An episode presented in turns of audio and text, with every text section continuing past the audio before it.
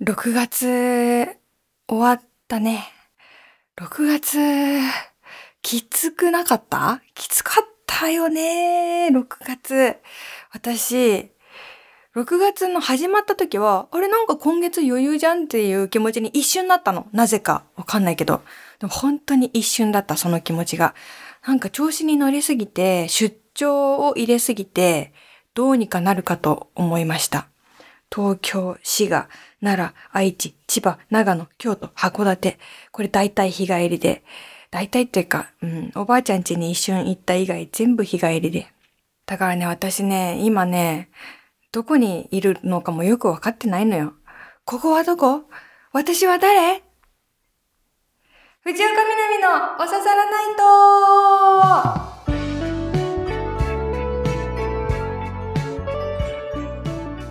皆さん、やっほー藤岡みなみです。今週もポッドキャストオリジナルでお送りしていきます。ハッシュタグは番組本編と同じお刺さらないとをつけてつぶやいてください。ありがとうございます。ハッシュタグでね、皆さん私のお尻の心配をしてくれた方、本当にありがとうございました。あ、これお尻の話は本編かな？先週の本編でしたのかな？ちょっとね、あの大変なことになりましたけど、今はなんとか、あの元気にやっております。心配してくださってありがとうございます。さあ、あの、今週のお刺さらないと本編のテーマが、皆さんの1000円の使い方っていうことだったんですけど、私の1000円の使い道をちょっとのんびり話そうかなってオープニングトークでは思ってます。ただね、そんな面白いもんじゃない。何も、何も個性的なことは浮かばなかった。本当にみんなが思いつくもの、うん、です。うん。まずね、1000円があったら、なんかいろんなことできるよねって話で、短い時間で行くならね、30分ぐらい幸せになりたかったら、まあやっぱお寿司だなって。うん。スーパーの私はパック寿司が好きですよ。スーパーのパック寿司を買ってきて、で、ちょっと余る分でビールですね。お寿司とビールでこれでもう完璧に幸せ。だけど私ほんと早食いなんです。うん、直したいけどね。ちょっとパパパって食べちゃうから、持って30分っていう感じがするのよ。30分の幸せだとちょっともったいないから、もうちょっと長く味わうなら、スーパー、やっぱりスーパー行って、えっと、牛肉のなんかブロックを買ってきて、で、それをお家でじっくりとローストビーフにする。うん。ローストビーフってさ、美味しいけどさ、みんなで食べると2枚ぐらいしかさ、自分に当たらないじゃん？それで、なんかローストビーフ、お腹いっぱい食べてみたいなって前から思ってたのよ、私は。だから、何回か自分による自分のためのローストビーフを作ったことがあるんですけど、本当にあの、ドンっていう塊を一人で食べる。もう誰にもあげない。っていうのは相当満足感があって、まあ、スーパーでね、運が良ければ600円台、でももうちょっと高いとなんか800円ぐらいいっちゃうみたいな時あるんだけど、まあ、そのぐらいのね、あのブロックをボンって買ってきてですね。で、多分2、3時間ぐらいね、じっくりやろうと思ったらかかるので、その2、3時間も楽しむ。今私はローストビーフを作っているんだ。この後独り占めするんだ。これ、もしお店でこの量食べようと思ったらいくらになるんだろうとか、いろいろ考えながら3時間ぐらいじっくり準備して寝かしたりして、そしていよいよ食べる。うん、できれば卵黄も乗っけたいね。そして、えー、ちょっと余ったお金で、またやっぱビールを買っちゃうね。これが、さっきの30分、こっちが2時間、3時間の幸せね。で、もうちょっと、あの幸せ継続時間を伸ばしたいな、1000円でって思った時に、まあやっぱり本だね。もう一個ね、やっぱりね、今自分がハマってることで言うと、栽培系ですわ。うん。1000円で長く楽しみたいって言ったら、やっぱり今私は、キュウリかミニトマトの苗を買ってくるっていうのがいいかな。今ちょっともう、時期、もうちょっと早くの方が良かったんだけど、うん。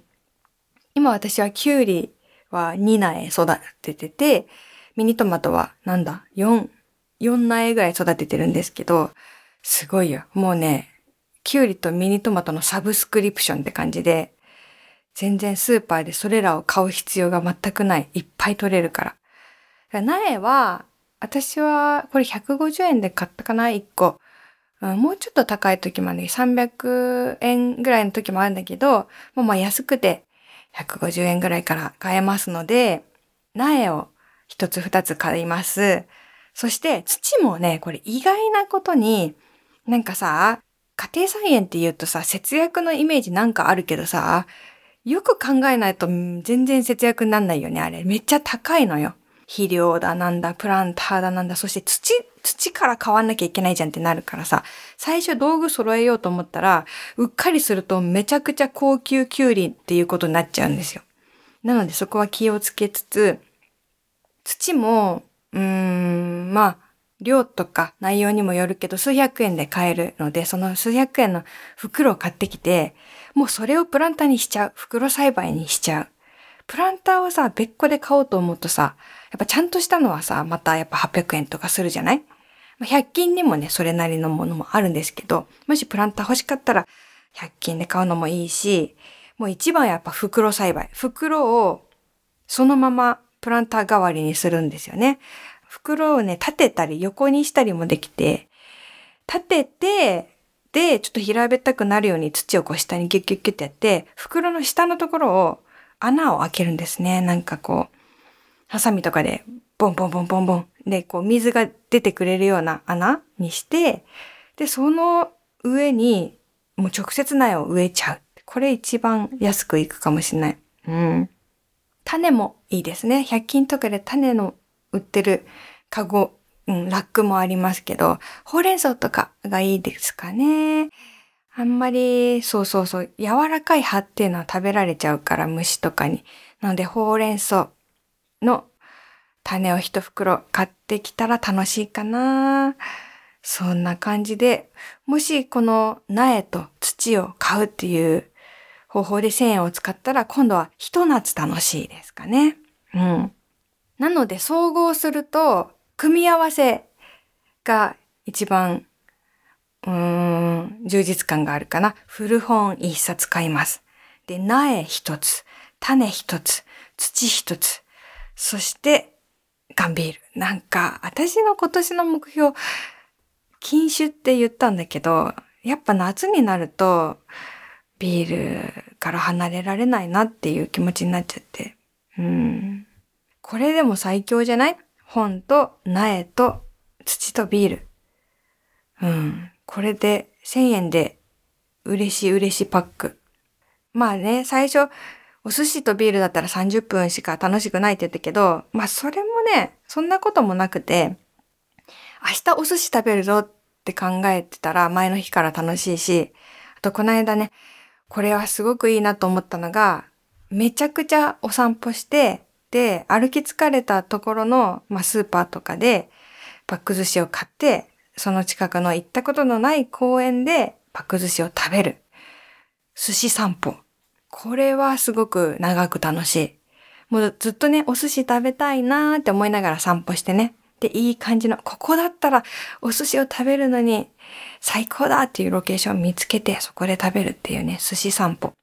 寿司散歩もまあちょっとあんまりにも暑くなってくると、ちょっとね、散歩も危険な季節にはなってきましたし、あとね、寿司を買ったら最後、持ち歩きはね、注意しなきゃいけないっていうのもありますけど、うん。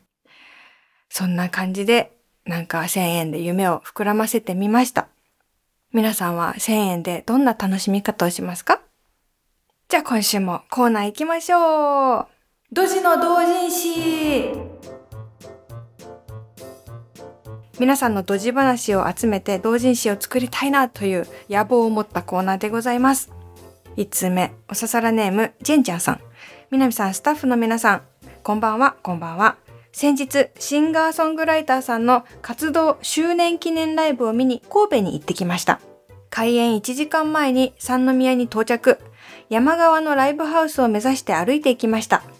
ライブハウスに到着して店員さんに予約のことを伝えても確認が取れておらず、目当ての方のライブではないとのことだったので、何かのミスでもあったのかなと再度予約メールを確認したら、神戸ハーバーランドにあるライブハウスだということに気づきました。丁寧に謝って急いで三宮まで戻り、タクシーに乗ってなんとか開園数分前に到着することができましたが、電車で2駅130円で行けるところ1400円もかかってしまいました。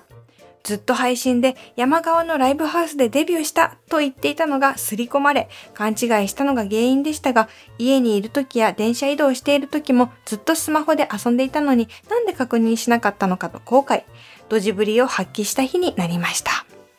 ああ、わかる。焦りますよね、これは。でもよかったですね、無事に。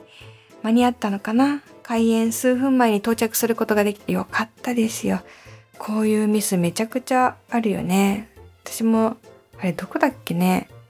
武蔵境と武蔵小杉間違えたことあって。全然違う。もう世界観が違う。うん。全然違う世界なんだけど、泣きそうになりながら、友達を1時間ぐらい待たせて、武蔵小山に戻ったことがあったけど、あと、新中野っていうところがあるんですけど、東京に。新中野で駅前でめちゃくちゃ泣いてる子供がいたんですね。なんか空手のなんか道着みたいなのを着た小学校低学年ぐらいの男の子かな。えんえんって泣いてて、で、周りの大人がどうしたの？って言ったら一人ぼっちだったんですけど。なんか、ここは新丸子じゃないの？って泣いてて、新中野と新丸子を間違えて、新丸子に行きたかったのに新中野にたどり着いちゃったっていう。よくあるよね。うん。お疲れ様でした。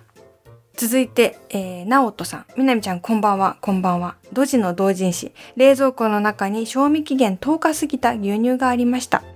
ホットミルクにしようと電子レンジでチン。見るとヨーグルトのように固まっていました。飲まずに捨てました。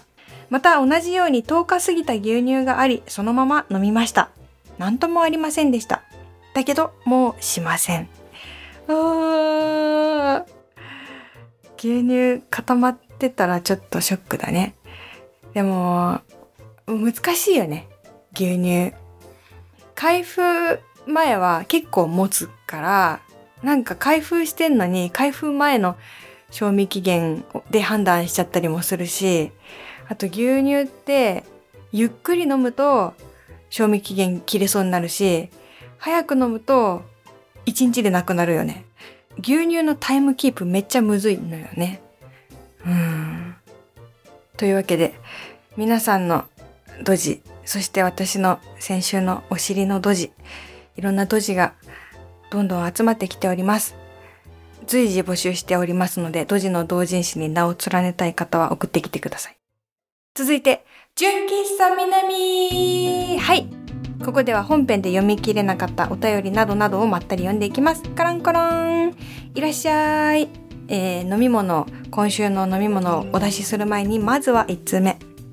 おささらネームポルティ275さん。深川市45歳の方です。南さん、スタッフの皆さん、お番であります。お番であります。1000円の使い道。今回の投稿は2方向に分かれそうな予感がしますね。1000円であれもこれもそれもこんなにいっぱいできるという方向と1000円をこんな贅沢に使うっていう方向。自分は後者を一つ投稿します。ズバリコーヒーショップで1杯1000円のコーヒーを飲みます。普段なら絶対にしません。コンビニなら1杯100円程度。豆を買って自分でドリップしたらもっと安く、そしてそれなりに美味しいコーヒーが飲めます。が、今回おささらナイトから1000円支給されてどう使いますか？というシチュエーションであれば、あえて贅沢してみようかなと思いました。そんな話はないよ。おささらナイトから1000円支給することはないんだから。そんな厳しく言わなくても。ねえ。ああ、でも確かにそれはある。あえて普段はしない使い道っていう方法もあるよね。なので、今週の純喫茶南の飲み物は1杯1000円のコーヒーです。どうぞ。もうイマジナリーコーヒーだからね、何人分でも出せますよ。どうぞどうぞ。これはね、あの、なんて言うんだっけね、あの、うろ覚えで話していい？猫がうんちをした高級豆です。わかる？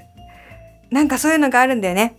猫がコーヒー豆を食べて、それがうんちになって、それをコーヒーにしたっていう、めちゃくちゃ高い。これも1000円じゃダメかも。1000円じゃダメだと思うんだけど、めちゃくちゃ高い、なんとかかんとかっていう豆があると聞いてます。この情報量でラジオで話そうってよく思えたなって感じなんだけど、なんか、じゃこ、なんとかじゃなかった？違う？こ、こじゃ、こじゃこじゃ、なんかそんな名前だった気がする。知ってる人教えて。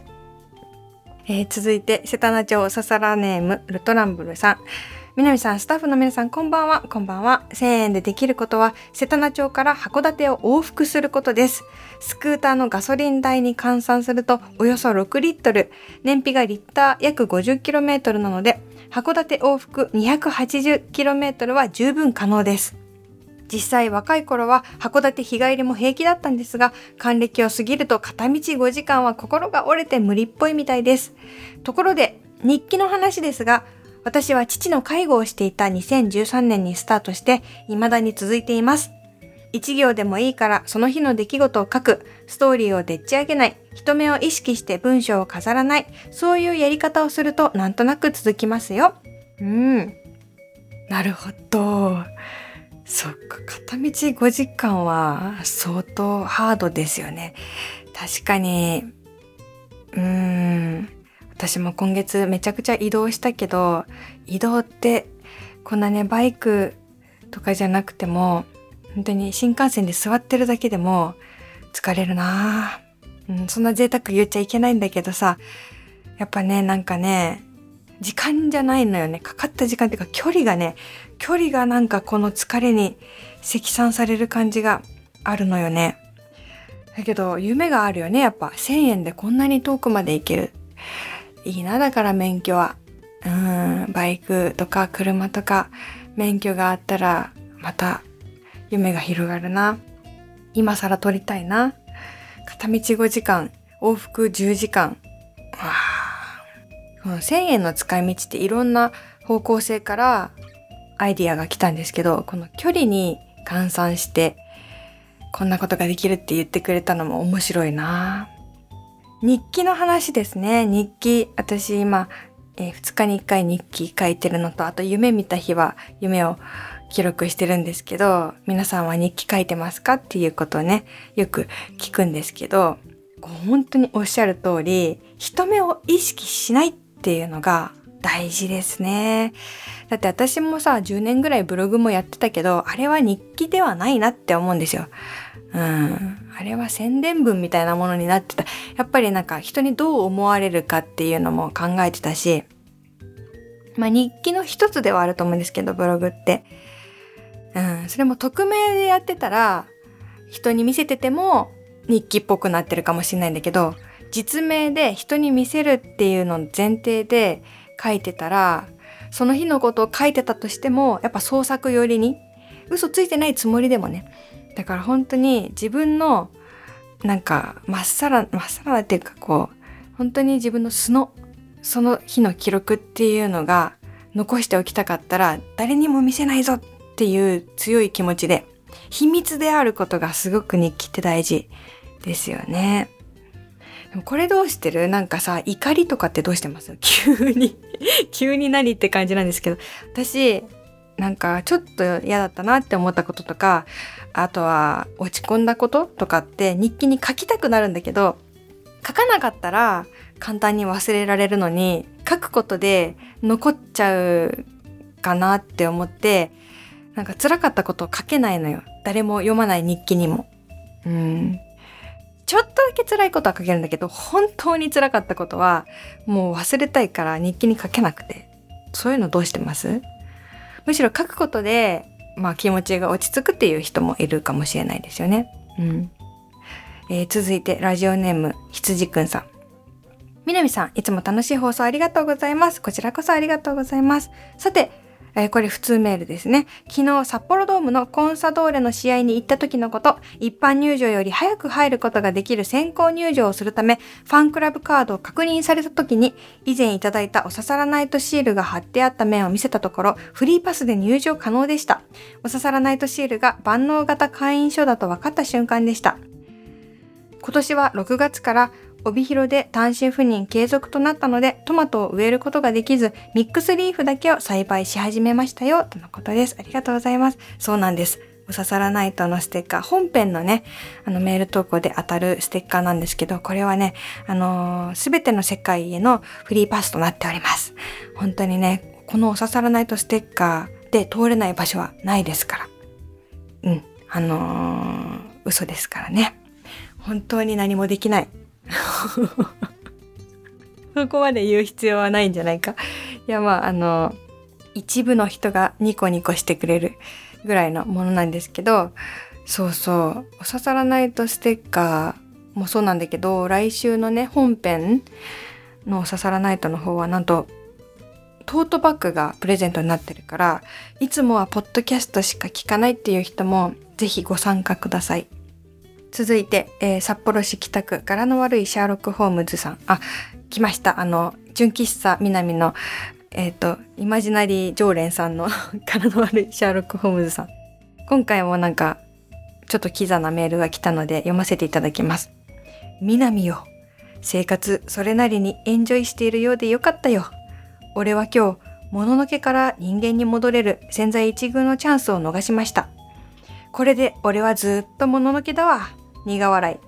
ところで、俺も1年後には東京に住むことにどうやら決まった。2年間だけどね、東久留米に住むよ。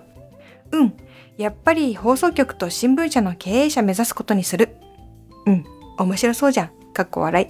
またな、みなみ。どうした？前回、前回は、俺は残りの人生どうやら哲学者になることに決まったようだとか言ってたじゃんそれがなんか放送局と新聞社の経営者を目指すって言ってるじゃんどうしたんだろうっていう気持ちと、やっぱり、あの、この方はもしかしたらすごい人なのか、それとも存在しないのか、どっちなんだろうっていう不思議な気持ちになるけど、やっぱなんかかっこいいんだよね、このメールが。俺はずっともののけだわの和がカタカナだし。何があったんですかね。うん。いろんな人が訪れる純喫茶南。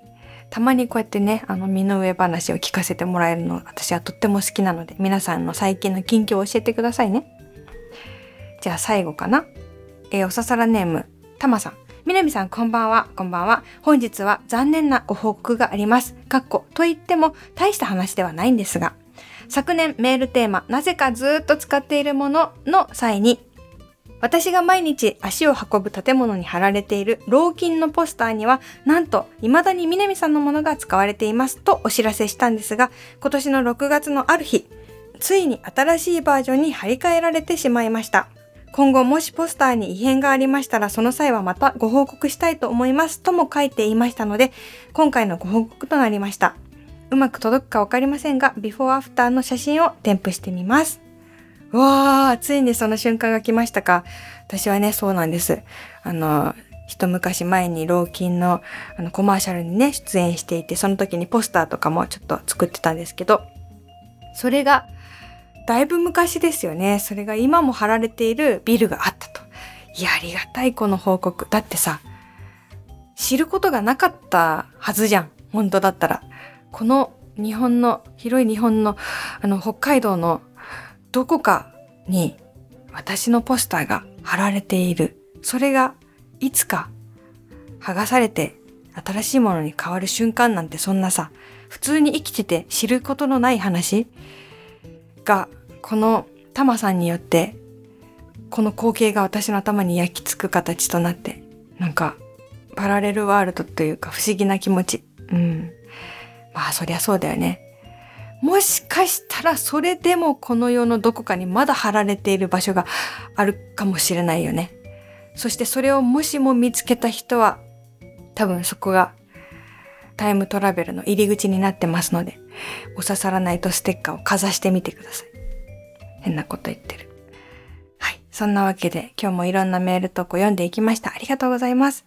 来週もまたいろんなコーナー、ありますので送ってください。ドジの同人誌、僕は血のパン、持ち寄りボキャブラリー、自重テクニック、そうです、私が偉人です。第3の時間ラーハ、本当にそうかなのコーナー、1ヶ月に1回は思い出しますのコーナー、日常アンサーソングのコーナー、ラジオネーム考えるコーナー、こんなにたくさん言っても覚えられないと思いますので、詳しくはおささらナイトのホームページを見てみてください。あと、おささらナイトのウィキペディアをめちゃくちゃ更新してくれてる人ありがとう。びっくりした。この間見たら日常アンサーソングがエピソードとともにこう曲タイトルがなんか表になってたびっくりしたありがとうございますじゃあそんなわけで来週もねあの皆さんにちょっとびっくりするラッキーなことが起こるかもしれません。かっこ予言ということで皆さんは今週も今日からも明日からも大吉です。じゃあまた来週もこの場所でお会いしましょう。お相手は藤岡みなみでした。またね